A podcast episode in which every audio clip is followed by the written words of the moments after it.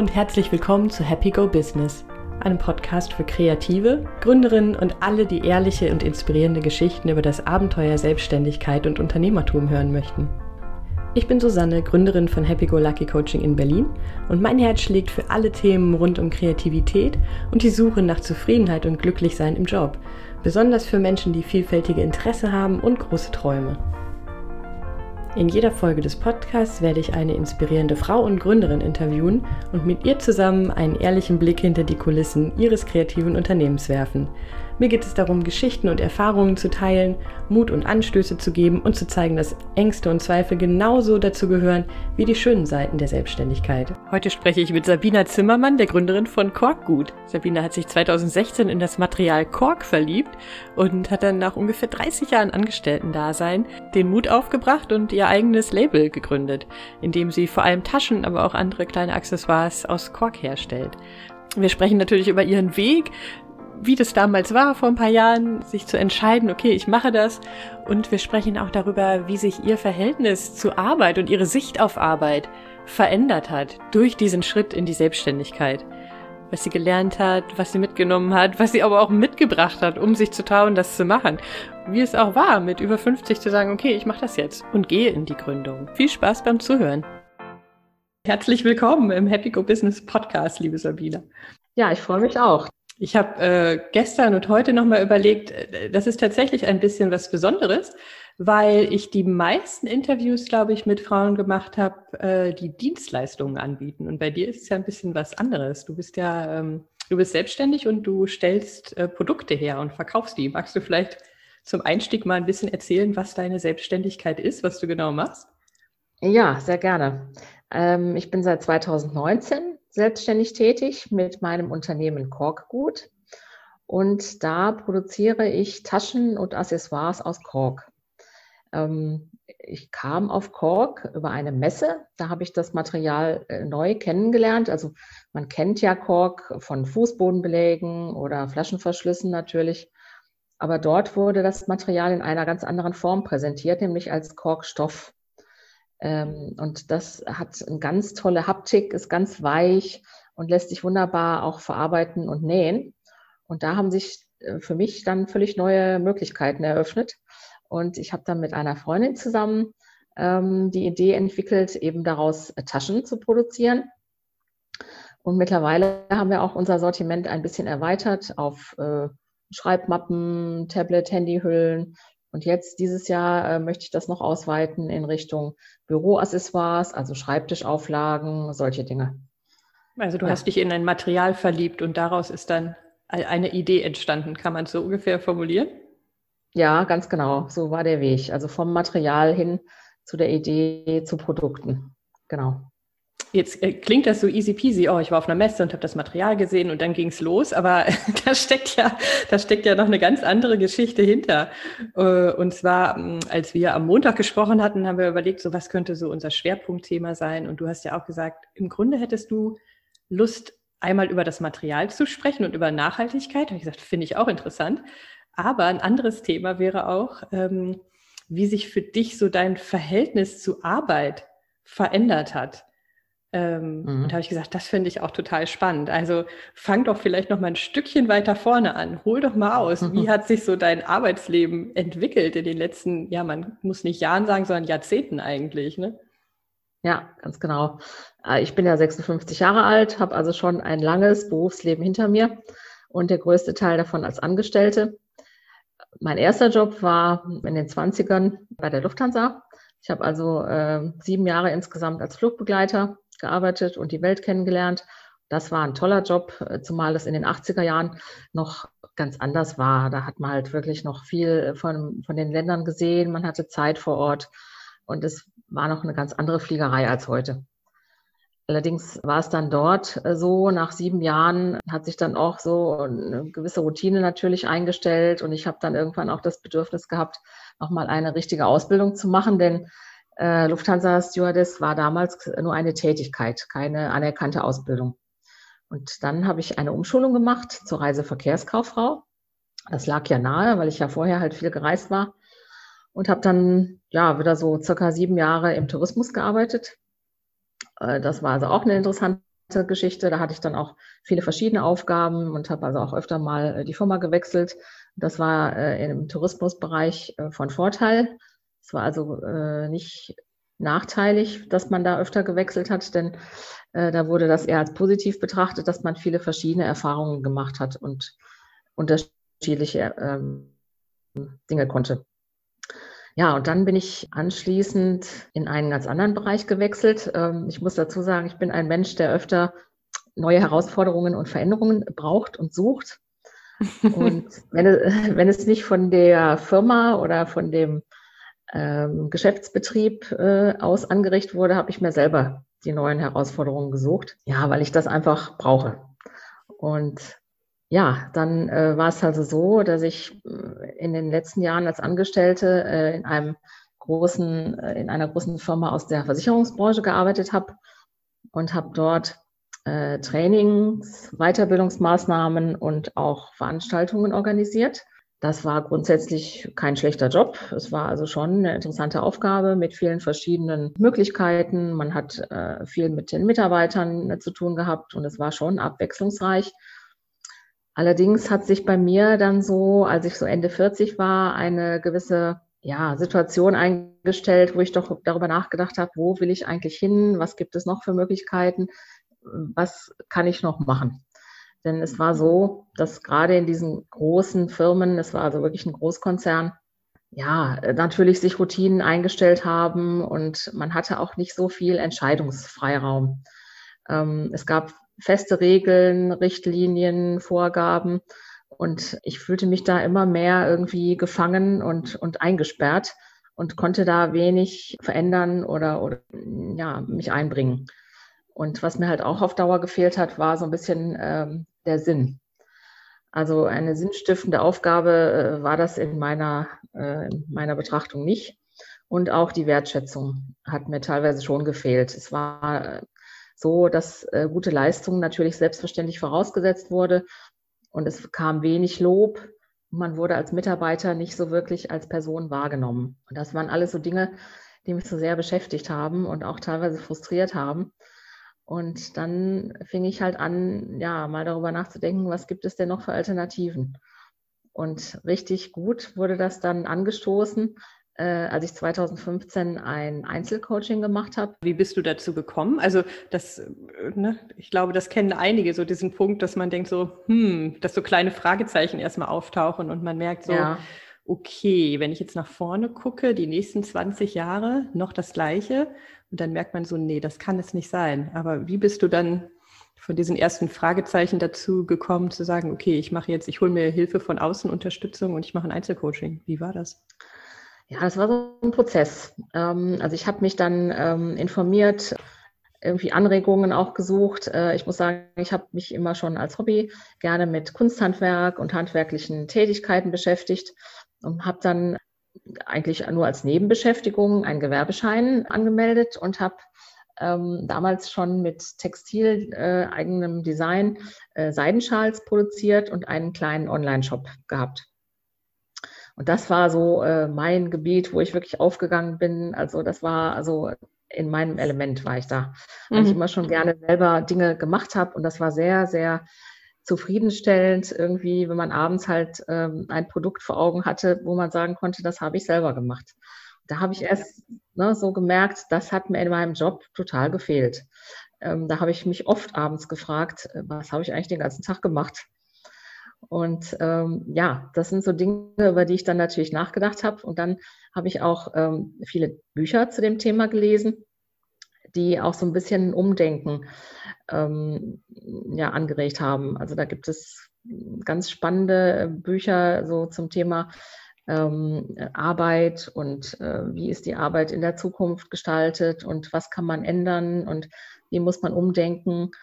Und da kam ich dann darauf, dass ich ähm, schon da auch irgendwie nochmal ähm, eine Beratung brauche, um auch herauszufinden, was habe ich denn eigentlich noch für Stärken und Fähigkeiten, von denen ich vielleicht gar nicht weiß, dass ich die habe.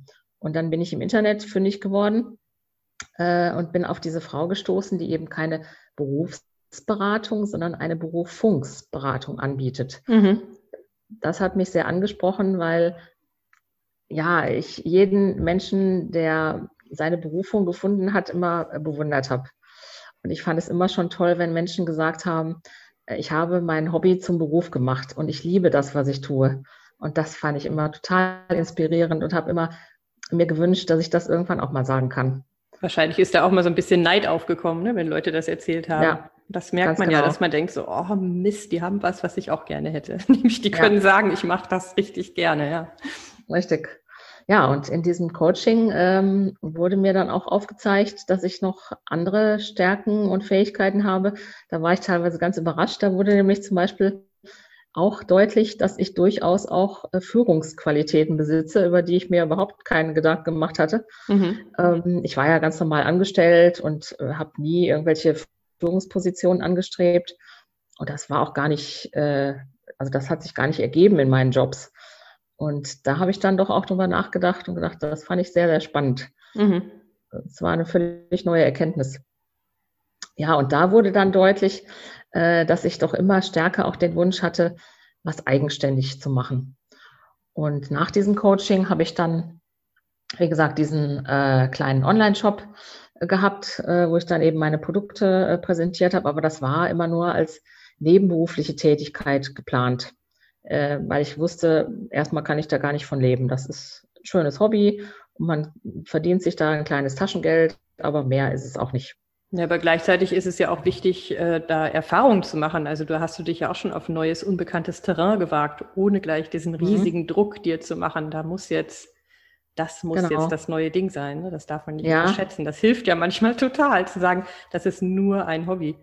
Absolut, ja. Das gibt einem natürlich eine gewisse Freiheit. Man äh, war jetzt noch nicht auf den Umsatz angewiesen und ich habe halt schon ja neue Erfahrungen sammeln können. Ich war dann auch mal als Aussteller auf einem Kunsthandwerksmarkt habe da meine Sachen verkauft. Man musste auch erstmal lernen, überhaupt seine eigene Arbeit äh, zu beziffern in, in Geld und das zu kalkulieren. Den Fehler habe ich zu Anfang erstmal gemacht, dass ich meine eigene Arbeitszeit gar nicht berechnet habe, weil mhm. das war ja ein Hobby. Ich mache das ja gerne und da muss ich ja kein Geld für verlangen. Mhm. Ja, aber das sind Dinge, die man dann halt lernt mit der Zeit. Ja.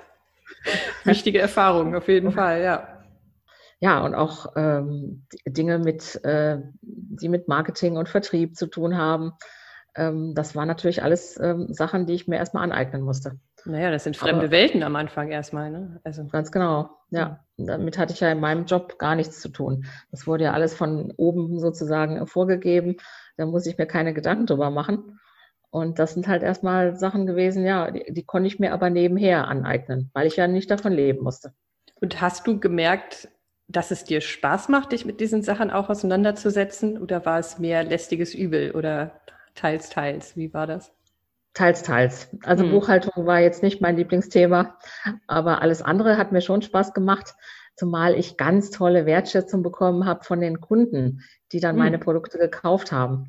Mhm. Da kam ganz viel Lob und positives Feedback und das hat mich total motiviert, ähm, weil mir das in meinem Job eigentlich immer gefehlt hat.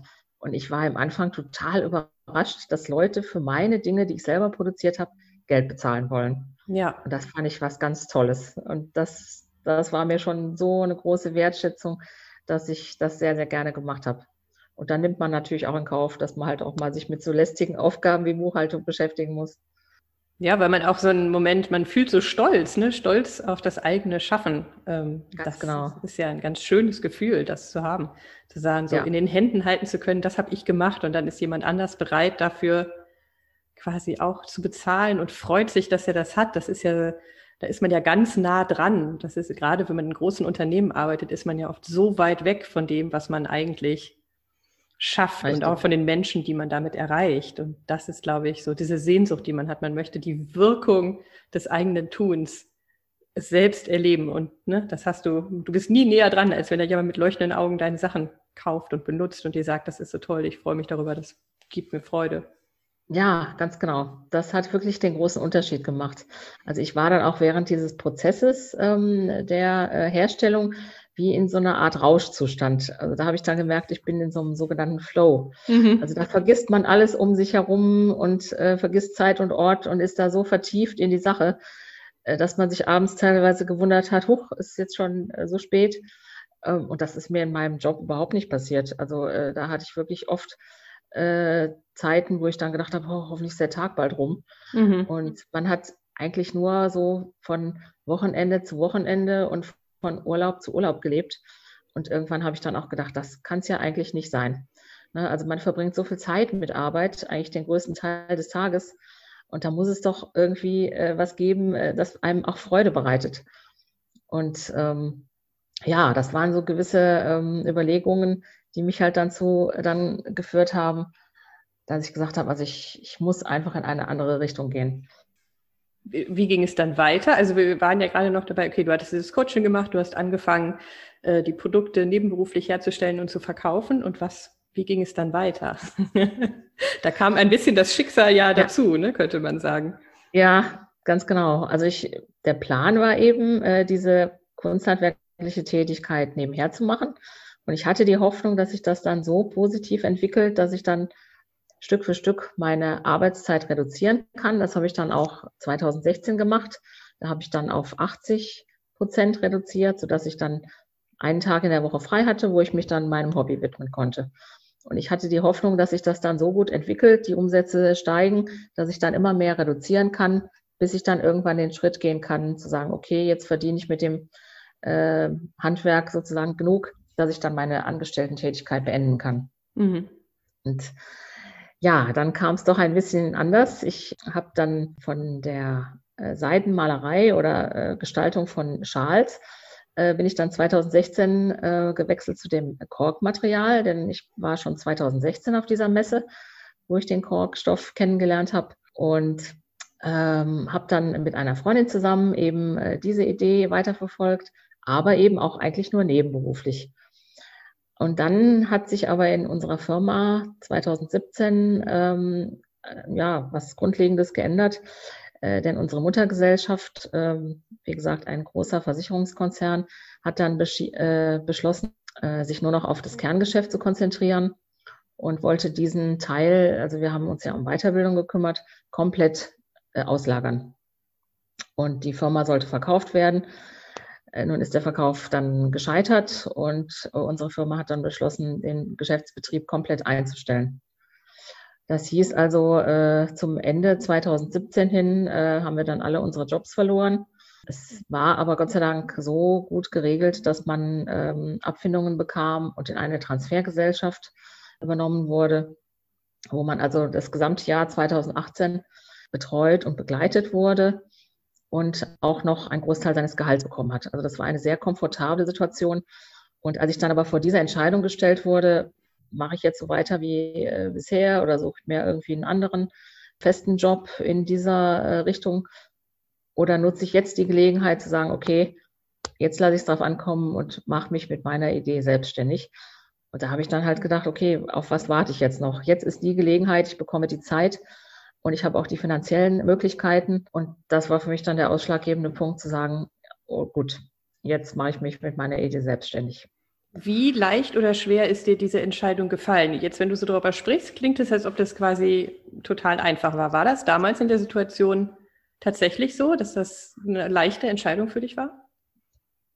Im Prinzip schon. Also mir war äh, immer oder relativ lange schon klar, dass ich die Chance nutzen möchte.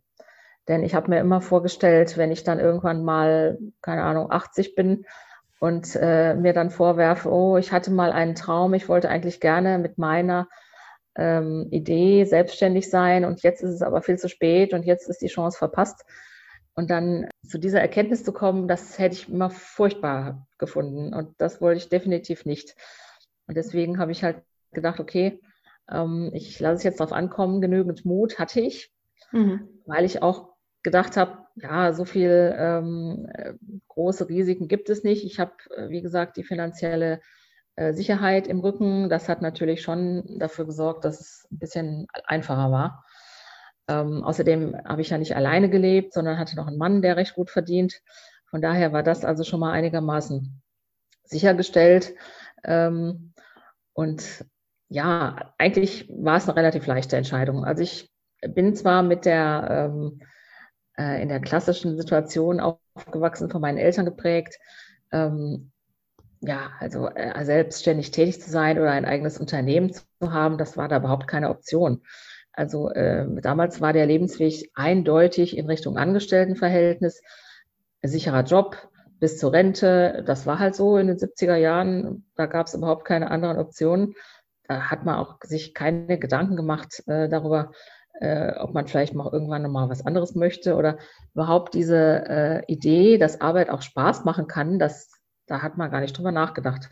Arbeit mhm. und Spaß, das gehörte nicht zusammen der Ernst des Lebens äh, hat begonnen nach der Schule und äh, Arbeit war halt da, äh, Pflichterfüllung, um seinen Lebensunterhalt zu finanzieren. Aber Spaß äh, sollte das nicht machen. Spaß hatte man dann in der Freizeit. Und das war so streng getrennt. Ich glaube, das, was du, was du äh, berichtest, das kennen total viele. Ne? Und umso mhm. spannender ist es ja dann, in dieser Situation zu sein, wo man sich selber quasi erlauben kann, daran zu glauben, dass es aber auch anders sein könnte. Ja, richtig. Äh, Gab es da, also du hast gesagt, es ist dir leicht gefallen. Gab es trotzdem so Momente, wo du dachtest so, hm, darf ich das jetzt wirklich machen und dürfen in so einem, wie soll ich das sagen, ohne klar sagen zu können, wer sollte es mir verbieten? Eigentlich so aus den, mhm. genau was du sagst, aus diesem, aus dieser Erfahrung heraus, womit man aufgewachsen ist, wie Arbeit sich anzufühlen hat, wie Arbeit zu sein hat, nach dem Motto, das wäre ja zu schön, um wahr zu sein. Gab es ja. da so solche Gedanken und Gefühle bei dir? Ja, absolut. Also äh, es waren immer noch viele Glaubenssätze ähm, verankert bei mir, ja, auch durch die Erziehung, wie man aufgewachsen ist, dass die Sicherheit die oberste Priorität hat. Und ich habe da schon auch drüber nachgedacht, was ist denn, wenn ich jetzt erstmal überhaupt nichts verdiene oder äh, ich irgendwie völlig daneben liege und keiner meine Sachen haben will. Äh, und dann bin ich ja auch nicht die erste und die einzige, die so eine Idee hat. Es gab ja doch schon andere Unternehmen, die sowas ähnliches machen. Und äh, kann ich denn da bestehen auf dem Markt und wie muss ich mich da positionieren? Und äh, mich kennt ja noch keiner. Wie komme ich denn überhaupt an Aufträge und alles solche Dinge? Damit hat man sich natürlich schon beschäftigt. Mhm. Aber der, der Wunsch war so groß und ich war so begeistert davon und habe eigentlich mehr so die positiven Effekte gesehen und die Möglichkeiten, die das bietet, äh, dass ich also diese Ängste ähm, eigentlich abgetan habe.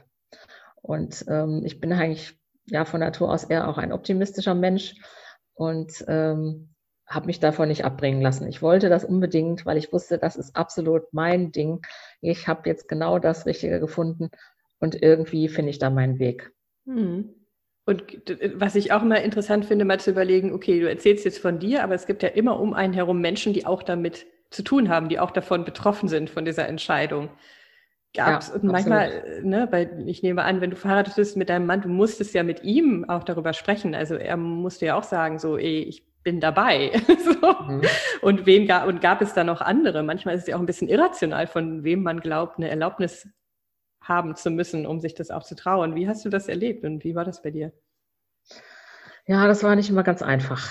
Ähm, also ja, mein Mann ist halt auch ähm, nicht in einem Unternehmerumkreis äh, aufgewachsen und ja, hat halt auch diese Sicherheit äh, vor Augen gehabt und hatte auch nicht immer äh, fest dran geglaubt, dass das wirklich erfolgreich sein kann.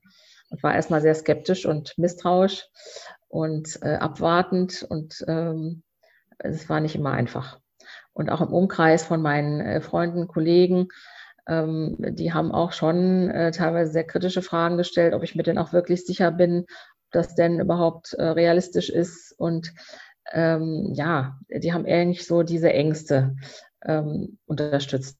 Und äh, vielleicht war auch teilweise ein bisschen Neid dabei, dass sie halt auch gesagt haben, oh, ich würde auch gerne irgendwas machen, was mir Spaß macht aber ich habe halt die Möglichkeiten nicht oder äh, ich verbiete mir das, weil ich eben ja davon leben muss und ähm, was auch immer einen davon abhält.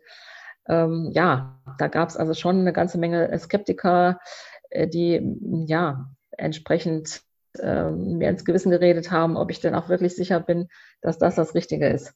Mhm. Aber was mir dann geholfen hat, ähm, ich habe mich dann eben ja, von diesen Leuten äh, nicht so sehr ins Gewissen reden lassen, sondern habe mir Gleichgesinnte gesucht. Habe also ähm, ein kleines Netzwerk aufgebaut äh, von äh, Menschen, die in einer ähnlichen Situation sind, die auch Existenzgründer sind und absolut genau in der gleichen Situation und das nachvollziehen können. Und das hat mir sehr, sehr geholfen, ja, mich zu bestärken, dass ich doch auf dem richtigen Weg bin und dass ich mich einfach nicht abbringen lasse von diesen ganzen äh, Leuten, die einen davon abbringen wollen. Hm. Oh, das ist so, ich nicke die ganze Zeit mit, weil ich denke, was du beschreibst, das ist, glaube ich, so eine, das passiert so häufig und das ist so wichtig, weil natürlich all die Menschen, die man im Leben hat, die, wenn man so eine Entscheidung trifft, genau wie du sagst, da entsteht auch häufig Neid, weil man natürlich mhm. einen Mut hat, sich traut, was zu tun. Und den Mut haben viele andere nicht. Und gleichzeitig mögen sie einen auch und wollen auch, dass man sicher ist. Und ne, da passieren so viele Dinge und man braucht Menschen, die genau auf dem gleichen Weg sind. Das sage ja. ich auch immer. Das ist so, so wichtig. Das kann man überhaupt nicht unterschätzen, weil nur aus sich selbst heraus, egal wie mutig oder wie stark man ist, das, das geht fast gar nicht. Richtig. Also das ist auch eine große Erkenntnis oder auch ein, ein wertvoller Tipp, äh, den ich weitergeben kann, ähm, dass man nicht äh, meint, man muss jetzt alles selber machen und alles selber stemmen. Ähm, so wie das ja viele sehen, selbstständig bedeutet, man macht alles selbst und das ständig. Nein, das ist Gott sei Dank heute nicht mehr nötig. Ähm, wenn man in der Lage ist, ähm, dann sollte man sich wirklich für viele Gebiete ähm, Fachleute und Experten suchen und das äh, an die abgeben und sich nur auf die Arbeit konzentrieren, die man wirklich gut kann und gerne tut. Und eben, was auch der zweite wichtige Tipp ist, Netzwerke. Mhm. Also man sollte sich ein Netzwerk aufbauen von Gleichgesinnten und vielleicht auch Leuten, die schon in dem Beruf länger äh, sind und auch Erfahrung haben. Man kann sich mit denen austauschen, man kann Fähigkeiten ergänzen und Ideen austauschen. Und das hilft so sehr, dass man auch einfach ähm, ja, äh, sicherer wird und ähm, dann ja, mit gutem Gewissen seinen Weg da gehen kann. Wie genau bist du das angegangen? Also da in dem Kontext finde ich es vielleicht ganz interessant zu sagen, ich sitze ja in oder ich stehe gerade. ich stehe ja in Berlin und ich meine, das ist einfach eine Stadt, wo es wahnsinnig viele Angebote gibt auch für Gründer und Gründerinnen. Und es ist so leichter, auch in Kontakt zu kommen. Äh, du bist in Darmstadt, in der Nähe von Darmstadt, ne? Ja, genau, im Rhein-Main-Gebiet. Da gibt es sicher ja. auch Angebote, aber du hast eben ja. gesagt, ja, Netzwerk aufbauen, das klingt so einfach. Wie genau bist du das angegangen? Ja, es klingt einfach. Es war nicht immer so einfach. Ähm, mhm. Ich musste mich da auch erstmal orientieren. Also ich ähm, habe ja, äh, wie ich schon erwähnt habe, das die Idee ähm, für die Firma Korkgut mit einer Freundin zusammen gehabt, die in Münster lebt, in Nordrhein-Westfalen. Und dort äh, gibt es einige tolle Institutionen, die einen auf dem Weg zum eigenen Unternehmen auch sehr gut unterstützen können. Ähm, also das nannte sich Frauen und Beruf. Und dort ähm, habe ich dann mit ihr zusammen äh, einen Workshop besucht, der einem so das Grundrüstzeug äh, vermittelt hat äh, für die Selbstständigkeit, wo man also viele Themen erstmal so grundlegend gelernt hat. Und dann gibt es in ganz Deutschland, aber vor allen Dingen in Münster war das immer besonders gut, einmal im Jahr die Gründerwoche, mhm. wo es ganz viele Vorträge, Veranstaltungen, Workshops gibt, wo man also sehr viele wichtige Dinge lernen kann ähm, und vermittelt bekommt. Teilweise sind die Dinge kostenfrei. Und je nachdem, in welcher Branche man tätig ist, ist man ja auch automatisch Mitglied in einer Kammer. Also ich bin jetzt Mitglied in der Handwerkskammer und auch gleichzeitig noch in der Handelskammer. Und die bieten auch ganz viele Veranstaltungen, Weiterbildungen und auch Netzwerkveranstaltungen. Da bin ich dann regelmäßig hingegangen, weil ich dann da wirklich äh, interessante Leute getroffen habe, mit denen man sich dann austauschen konnte. Und so hat sich Stück für Stück über die Zeit dann ein ganz gutes Netzwerk gebildet ja, es braucht halt einige Zeit, bis man dann so seinen Kreis gefunden hat. Ja, genau. Netzwerken, das klingt immer so nach, sich auch nicht so, schnipp mit dem Finger und schon ist ein Netzwerk da, aber im Grunde sind es ja. immer, ne, sind einfach einzelne Kontakte zu einzelnen Menschen, die über die Zeit dazu führen, dass manche, bei manchen bleibt es bei einem einmaligen Gespräch und bei manchen bleibt man in Kontakt und so baut sich das auf. Ne? So eigentlich über, über ein gemeinsames Interesse, über eine gemeinsame ähm, Leidenschaft für ne, für diesen Weg auch häufig. Ja, genau. Also was auch äh, sehr, sehr gut ist, es gibt in vielen Städten auch Messen äh, für Existenzgründer. Und da trifft man ja auch viele Leute. Also Netzwerken ist da immer an der Tagesordnung. Mhm. Und ja, das, das kann ich wirklich nur empfehlen. Äh, sich einfach diesen Kreis zu suchen, das hilft einem ungemein. Mhm. Wenn man nicht äh, in der Familie und im Freundeskreis Unterstützung hat, äh, was häufig halt eben nicht der Fall ist, ich galt da so ein bisschen als Exot. Äh, ich bin eigentlich auch in meinem engeren Freundeskreis die einzige, die selbstständig tätig ist. Die anderen sind alle in normalen Angestelltenverhältnissen. Und ja, das äh, gibt, gibt, natürlich schon äh, viele, die halt äh, sagen, ja, das ist so ein Traum, aber das ist irgendwie brotlose Kunst und äh, ja, äh, ich denke, was halt auch bei vielen das Problem ist, dass die sagen, ja, sie würden das gerne tun, aber sie wüssten gar nicht, in welchem Bereich, weil sie eben sich gar nicht im Klaren sind, was sind denn ihre eigentlichen Stärken und Fähigkeiten. Ähm, man hat sich über viele Jahre da irgendwie überhaupt keine Gedanken drüber gemacht. Viele ja. sind in ihrem Job schon seit Jahrzehnten und machen den halt äh, redlich und, und sagen, ja, es ist ja nicht immer toll und ich bin auch öfter frustriert, aber ähm, was soll ich denn anderes machen? Ich kann nichts anderes. Oder das ist ja auch mit viel Aufwand verbunden, wenn ich jetzt in eine komplett andere Branche gehe. Oder ja, das ist nicht immer so einfach, wie man sich das so denkt. Das hält ja viele davon ab. Auf jeden Fall, genau. Da waren so viele Aspekte drin und ja, absolut. Deckt sich auch mit meiner Erfahrung, die ich so mache in meiner Arbeit, absolut.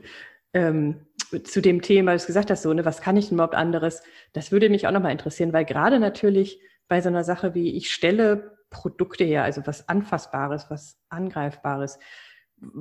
Ich muss kurz überlegen, wie ich es formuliere. Also mich interessiert so ein bisschen auch diese Frage des Zutrauens.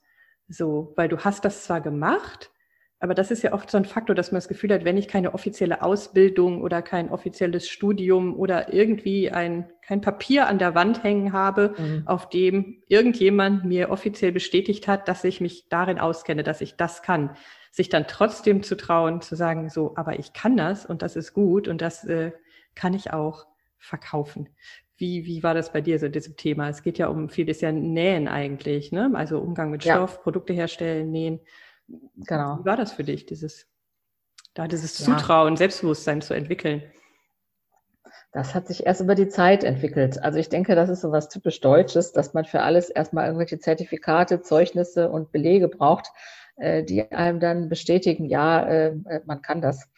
ähm, ich, ich, bin da eher so der Pragmatiker und denke, okay, ähm, die beste Bestätigung, dass ich das kann, kommt über die Kunden.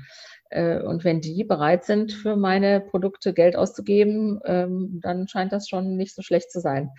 Und es war natürlich nicht immer von Anfang an gleich perfekt.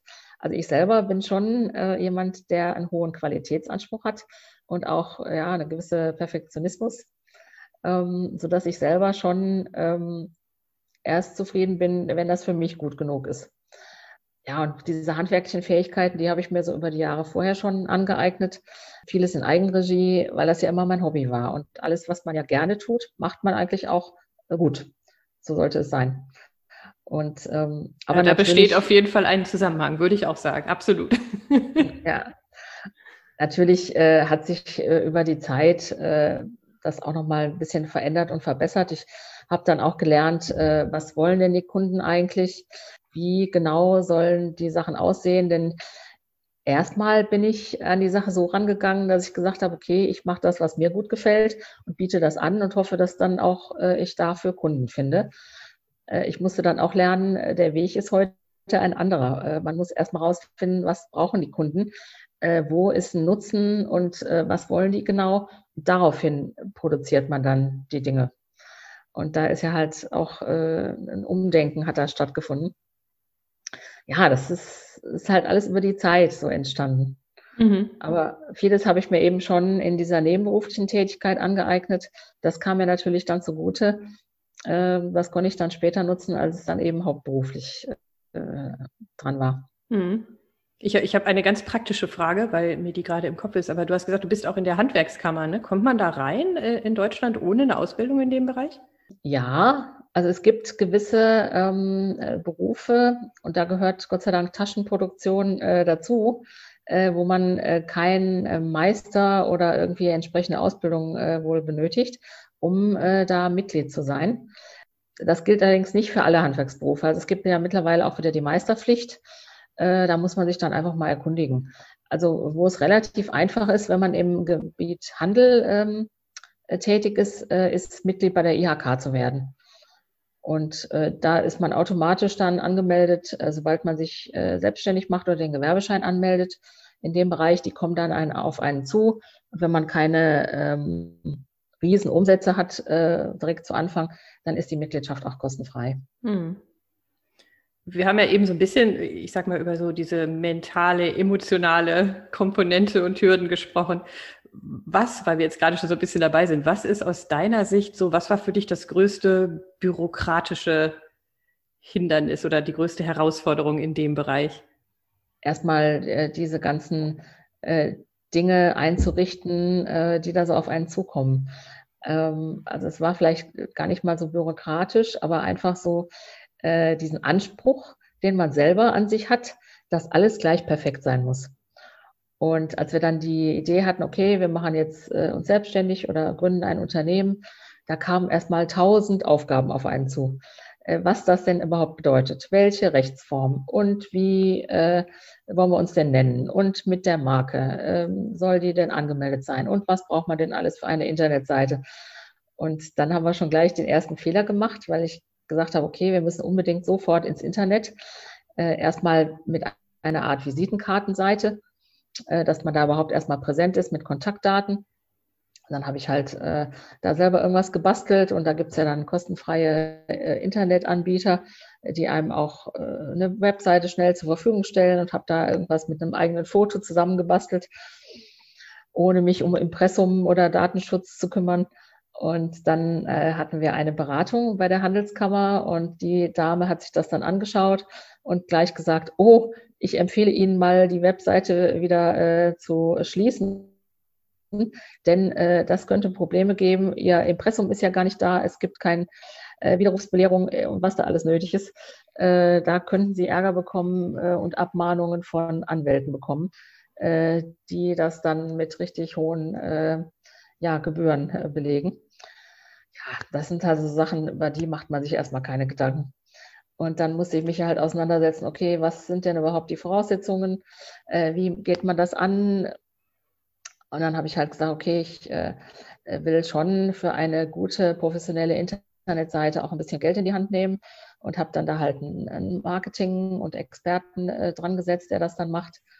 Da gab es dann aber das Problem, ähm, äh, dass die irgendwie gar nicht so richtig verstanden haben, äh, was wir eigentlich anbieten und äh, wie wir uns da präsentieren wollen. Und das hat uns überhaupt nicht gefallen. Also wir haben da einiges an Geld investiert, aber die Umsetzung hat uns nicht gepasst.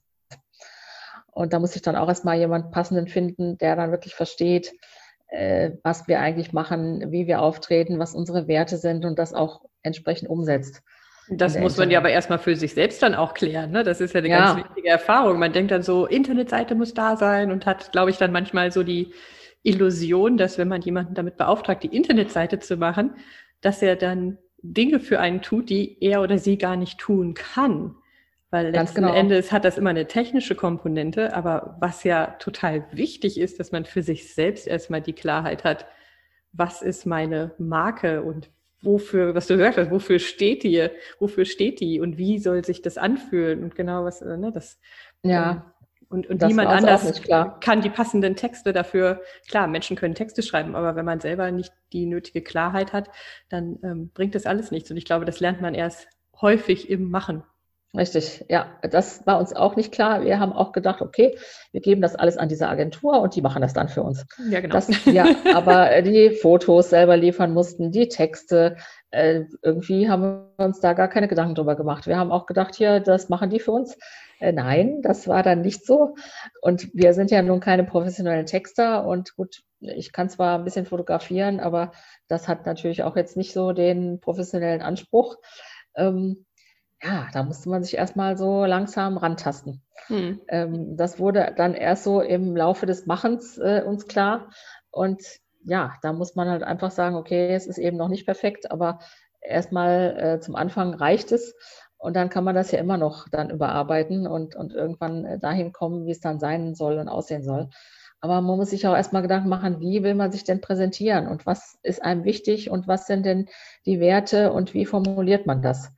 Und das war auch ein größerer Prozess, der lange gedauert hat. Und ja, ähm, mit Hilfe von natürlich auch Vorträgen und Weiterbildungen kommt man dann da schon so irgendwann hin, äh, dass man dann weiß, äh, wie man das umsetzen kann mhm. und was mhm. einem wichtig ist. aber es hat lange gedauert.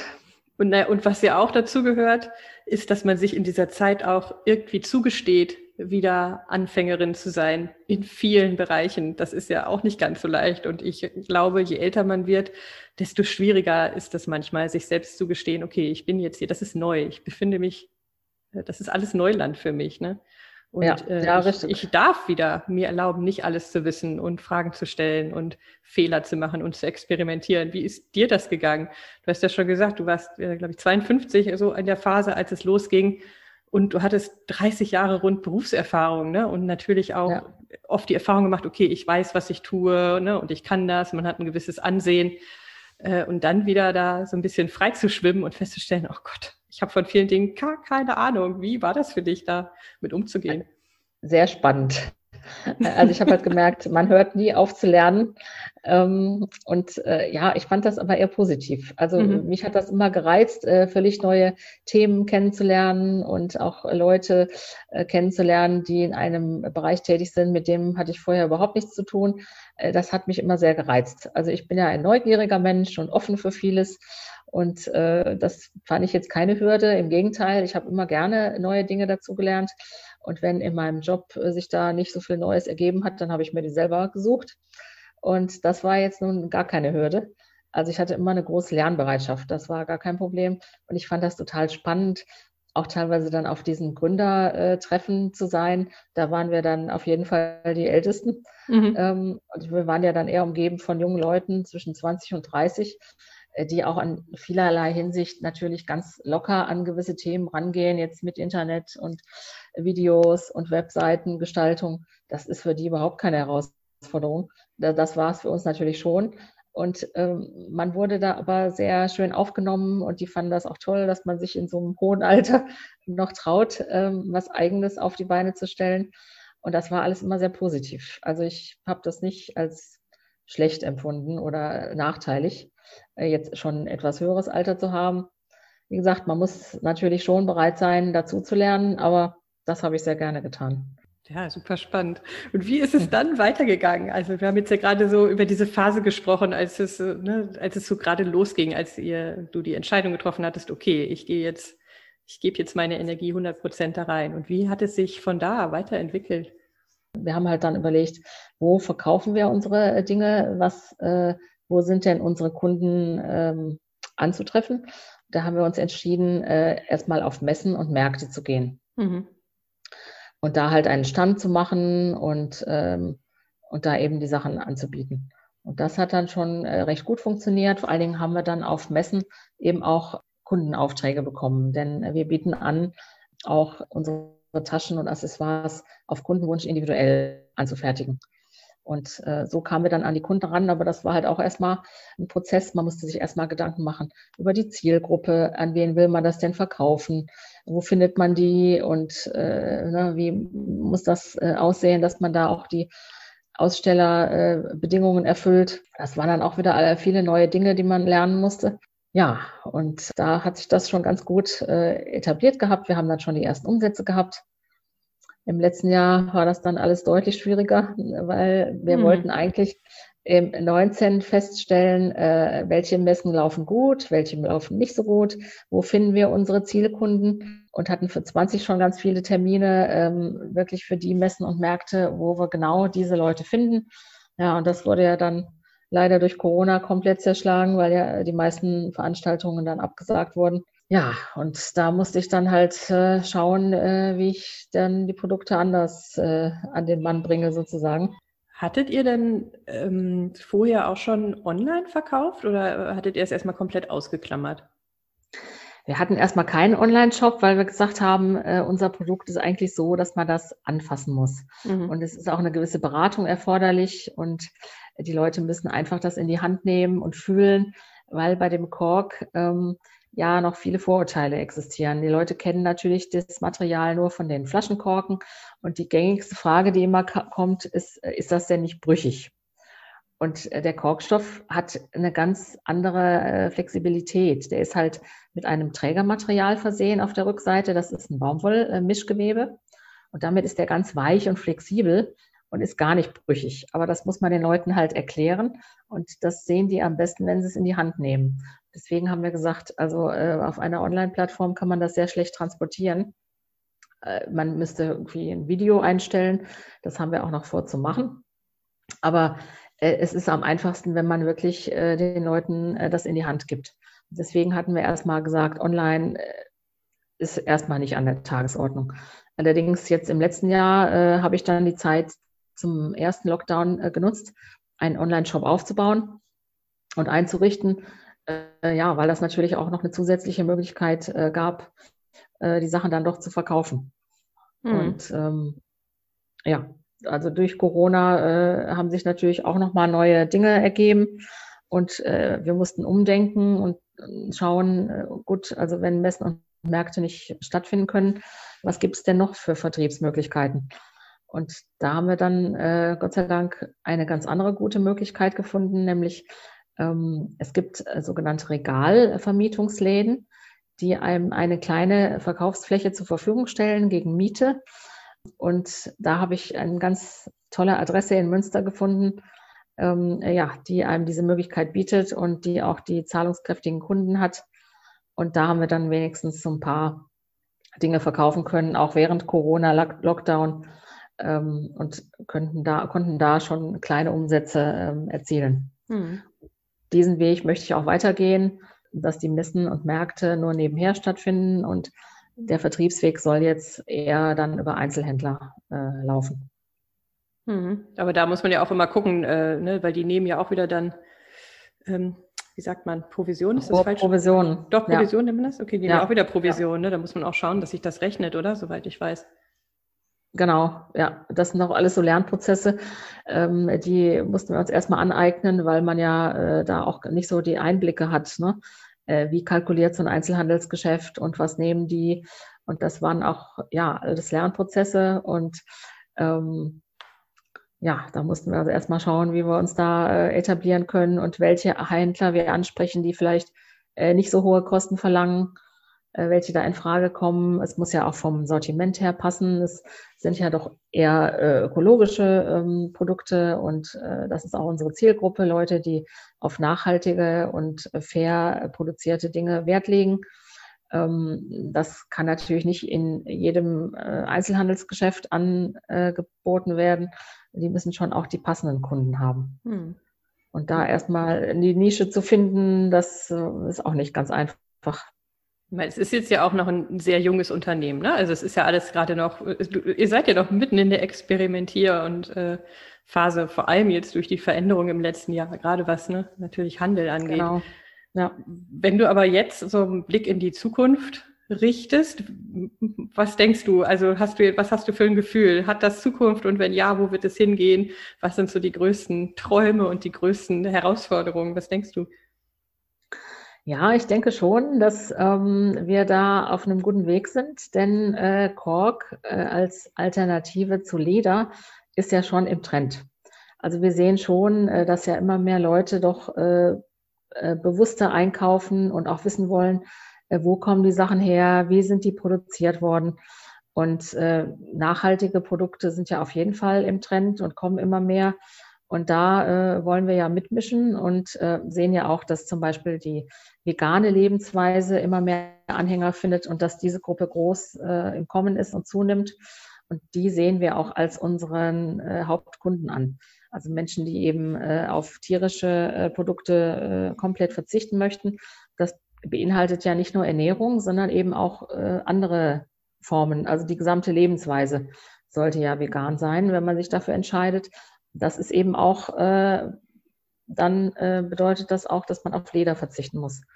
Und da ist Kork ein ideales äh, Alternativmaterial, weil es die gleichen robusten Eigenschaften hat äh, von Leder, ähm, aber halt absolut nachhaltig ist, weil es eben nachwächst und äh, umweltfreundlich ist. Und ähm, ja, also Kork hat so viele positive Eigenschaften da sind wir uns ganz sicher, dass wir da auf jeden Fall ähm, in der Zukunft gut mitmischen wollen und äh, werden auch. Und das kommt immer mehr und da sehen wir uns schon auf einem guten Weg. Und mein Ziel ist es eigentlich äh, mit der Firma Kork gut, ja, die Alternative zu Lederprodukten zu werden. ist schön, man merkt total deine, deine Begeisterung dafür. Ne? ja, absolut. Ich ähm, bin so überzeugt von diesem Material. Ich habe mich natürlich äh, im Rahmen dieser ganzen äh, Existenzgründung auch mit dem Material viel beschäftigt und habe auch gelernt, äh, dass Leder eben nicht mehr das tolle Naturprodukt ist, ähm, äh, wo jeder äh, denkt, ja, das ähm, ist ja eine gute Qualität und kommt ja von Tieren und ist ja was ganz Natürliches, ist es leider nicht.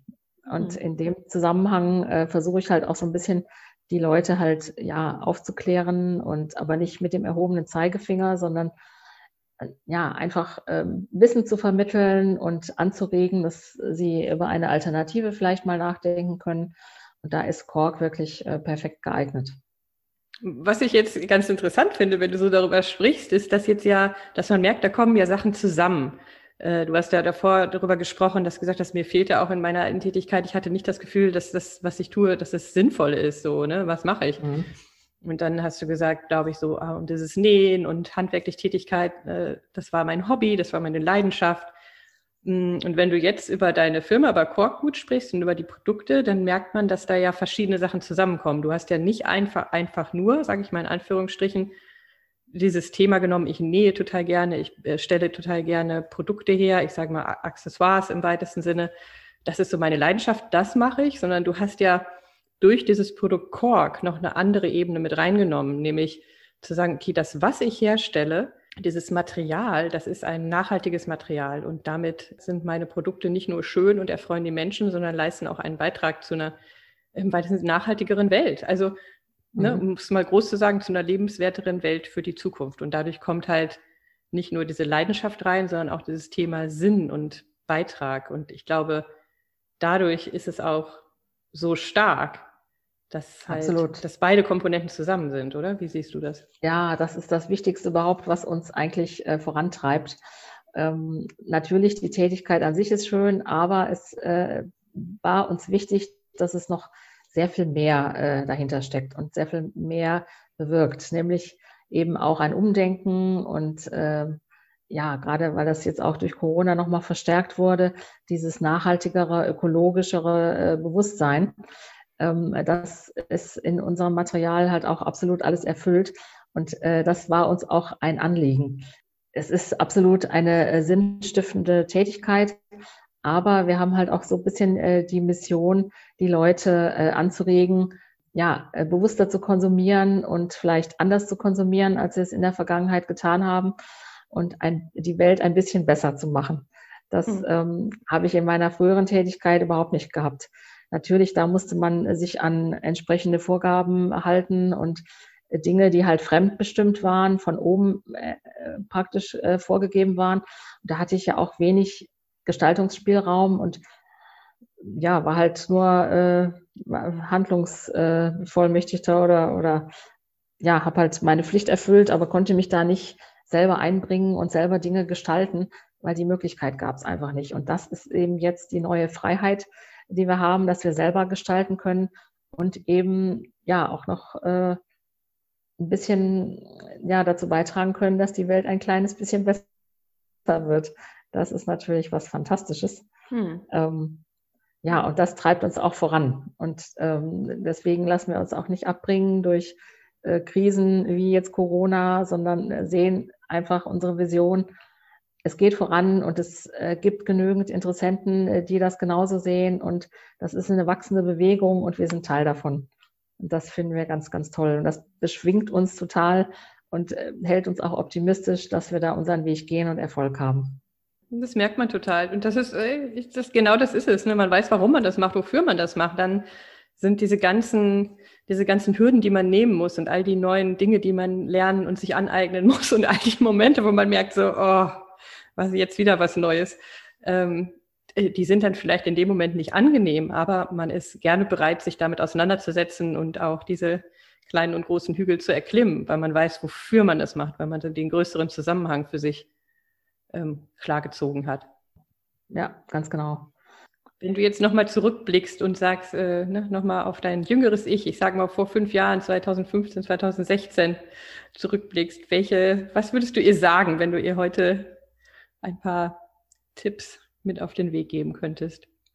Hm, ähm, ich denke schon, ähm, dass ich äh, vieles richtig gemacht habe.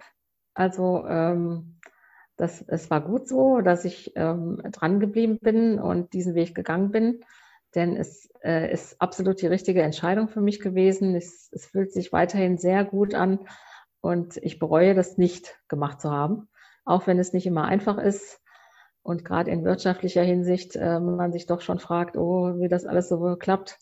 Aber alles in allem äh, war es absolut die richtige Entscheidung.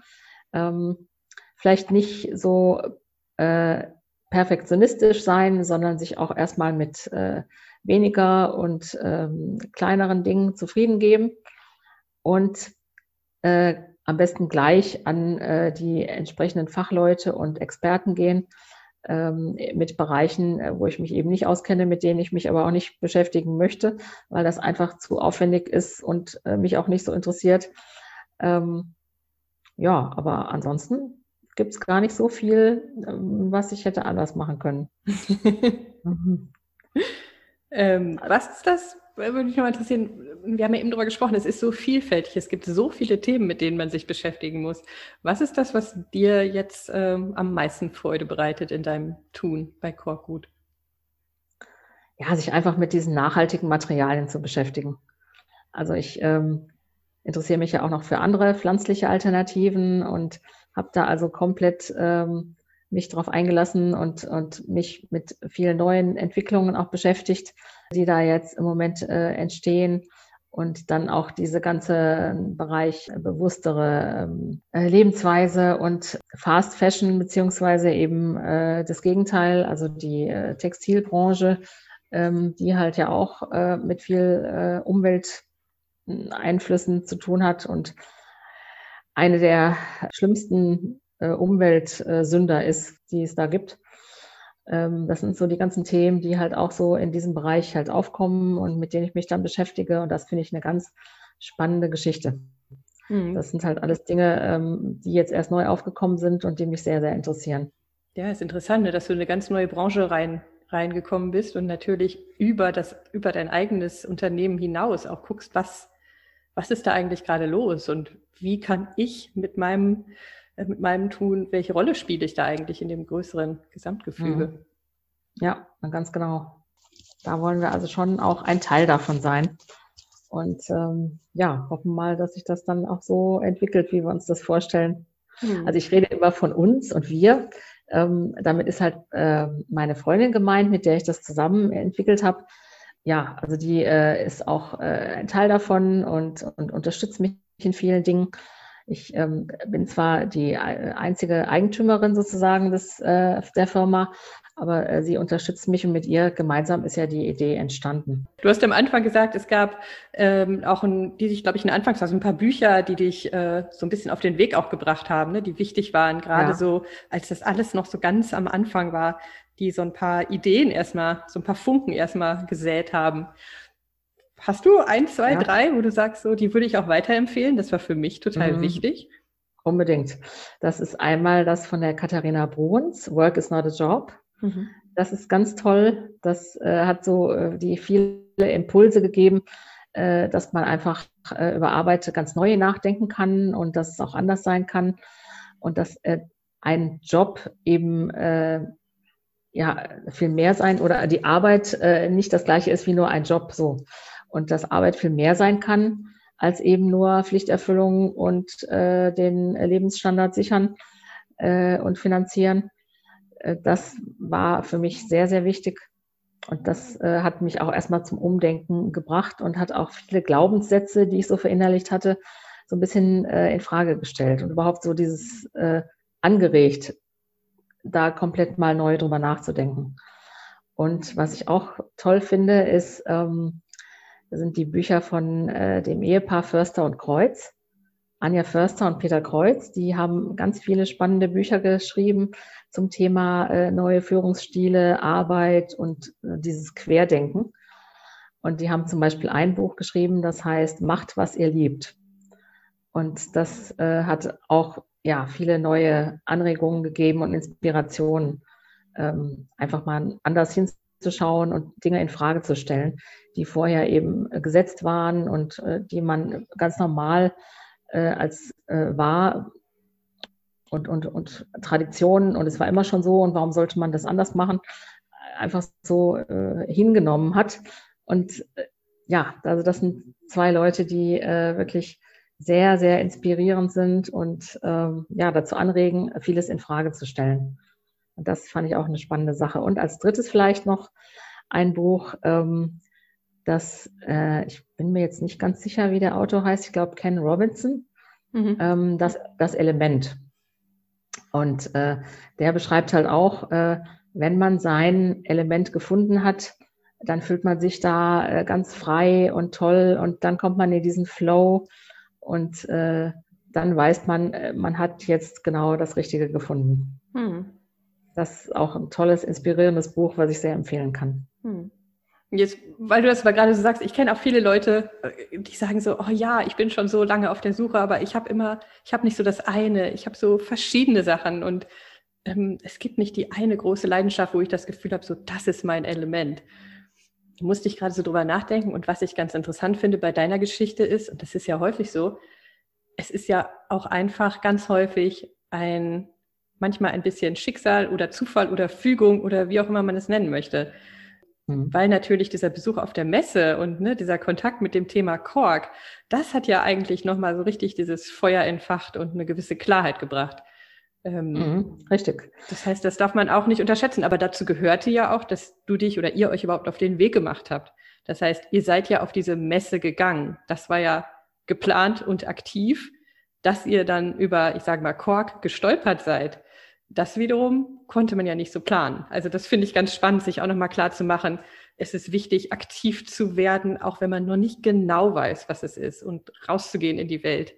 Und dann Absolut. ist es manchmal auch ein bisschen Zufall, Fügung, was auch immer, dass es dann auf einmal so Klick macht und dann eine Klarheit kommt. Mhm. Ja, ich glaube da sowieso ein bisschen dran. Ähm, mit dieser Schicksalsfügung, also es hat, hat schon einige ähm, Begebenheiten gegeben in meinem Leben, die mir doch bestätigt haben, äh, irgendwie äh, soll das so sein. Und damit äh, habe ich mich auch immer ähm, äh, über Situationen hinweggetröstet, wenn halt was nicht geklappt hat oder ja, ich Misserfolge hatte, dann habe ich immer gedacht, okay, das soll halt nicht so sein, wer weiß, wofür es gut ist. Und das hat schon auch geholfen. Und ich, ich glaube da einfach dran, dass es so, ja, ein bisschen eine Vorbestimmung war und damit fahre ich recht gut. Also es bleibt immer äh, optimistisch und ähm, ja, das, das hilft mir eigentlich ganz gut durchs Leben. Das ist schön. Äh, ganz viel, obwohl wir nicht so drüber gesprochen haben, ähm, bewusst geht es ganz viel ums Thema Haltung. Ne? Welche Haltung hat man zu den Dingen und äh, wie geht man an? Also was du ne, gesagt hast, so offen bleiben, neugierig bleiben, Lust am Weiterentwickeln haben, Lust am Lernen haben und dann passieren die Dinge auch. Also ich glaube, das, das ist es. Genau, das sind halt auch die Werte, die sich eben äh, auch verändert haben. Also äh, die Werte, die die Unternehmen äh, hatten, äh, für die ich gearbeitet habe, viele Jahre, das waren irgendwann nicht mehr meine Werte. Mhm. Äh, das war halt auch ein ähm, Punkt, äh, wo ich dann gemerkt habe, nee, ich, ich kann mich hier nicht mehr äh, richtig einbringen, weil ich einfach nicht mehr dahinter stehe, was ich tue.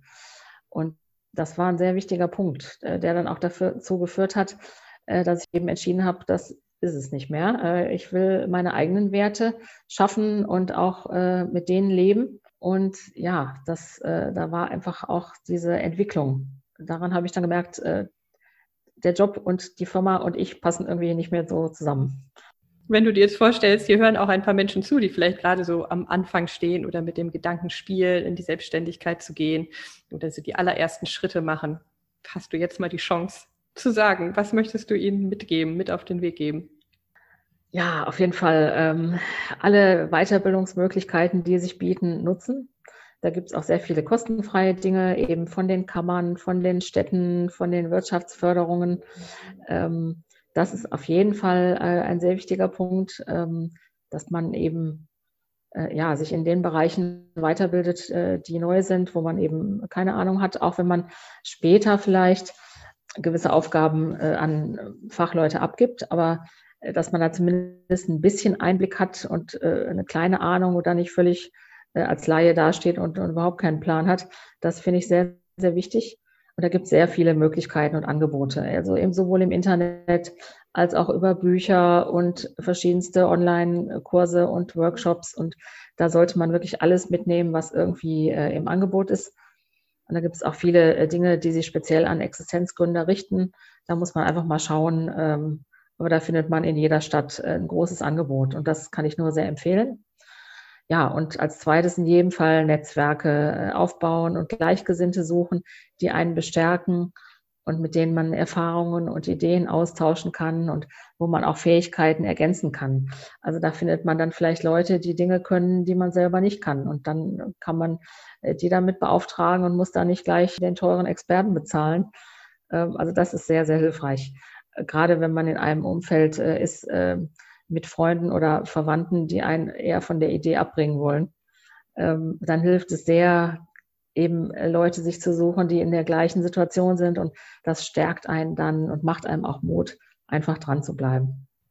Magst du jetzt nochmal sagen, wo man dich und Quark gut finden kann? Online, offline? Was ist der beste Weg im Moment?